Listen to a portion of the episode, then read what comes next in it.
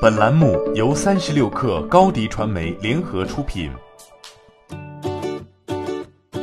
二零一九即将过去，对于零售业来说，都有很多话题值得热议。无论是下沉市场争夺战，还是社群社区重重布局，这些热词都直接反映了零售行业大发展的航向和锚点。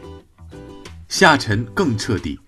二零一九年，各大零售巨头加快向下沉市场渗透，尤其是拼多多的崛起，在广大农村市场深深扎根，猛烈势头甚至上扬至一二线大城市，让这场下沉之火蔓延得更加彻底。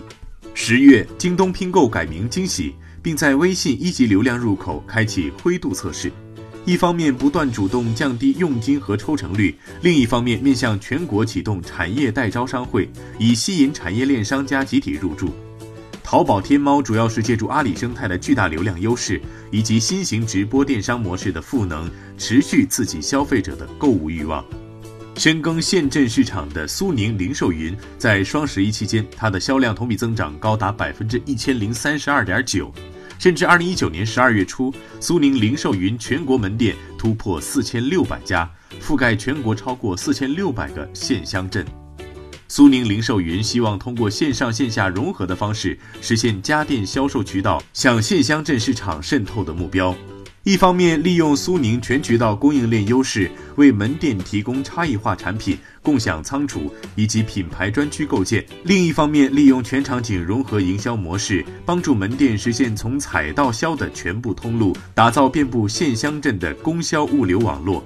在越来越多的小镇青年或大爷大妈眼中，走进苏宁零售云的那一刻，就是跟优质产品接上了轨。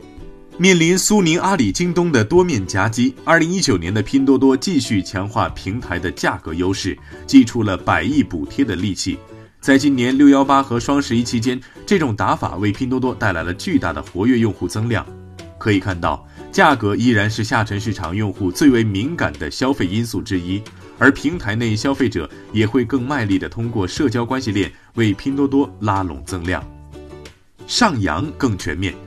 当然，对下沉市场的争夺，不代表一二线大城市的市场开拓就没有了空间。社区社群的获客运营成为上扬的增长点。苏宁小店、盒马鲜生、美团买菜等贴近百姓生活的小店呈现遍地开花趋势。各家平台依托这些满天星，聚集门店周边可服务三公里范围内的消费人群，组成社群，并提供信息、消费甚至生活服务。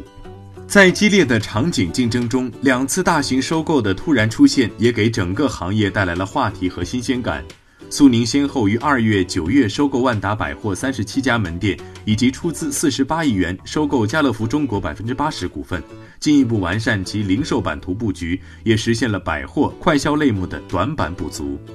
双十一期间，首次参与苏宁双十一的家乐福中国交出了好答卷，累计销售达三十一点二亿，同比增长百分之四十三。全新上线的履约中心订单达二百零四万单。对于一二线消费者而言，上扬的另一直观感受就是触屏可及，地铁站支付宝一扫即可进站。中午，饿了么、美团点一下就能收到美味的午餐；加班晚了，滴滴一下直接到家。窝在家里聚个火锅餐，上个苏宁小店 App 刷个屏，蔬菜、水果、海鲜迅速进家门。随着巨头们在物流、场景等各方面服务能力的提升和开发，社区社群经济将被持续玩活，也将和消费者产生更多意想不到的化学反应。比如，苏宁全场景零售布局所表现出的快速渗透优势，依托于苏宁小店发展的八万多名苏小团团长，将更高效地触达各圈层消费者。总而言之，对于二零一九年的零售业来说，无论是下沉还是上扬，都是为了增加获客渠道，争夺新的流量增长点。在此过程中的各种优惠政策补贴、物流、消费体验权益的增加，也使得消费者更加受益。好产品、好服务不再是大城市的专属，消费体验不再只是单纯的买卖，而成为场景服务，这是一种好的变化。而对于各家电商零售平台而言，随着消费市场进入需求多元发展、结构不断升级的新阶段，各类新机遇也将加速涌现。唯有最大化发挥自身优势，才能释放价值，为中国零售业进化、行业升级变迁提供动力。欢迎添加小小客微信，xs 三六 kr，加入克星学院，每周一封独家商业内参，终身学习社群，和大咖聊风口、谈创业，和上万课友交流学习。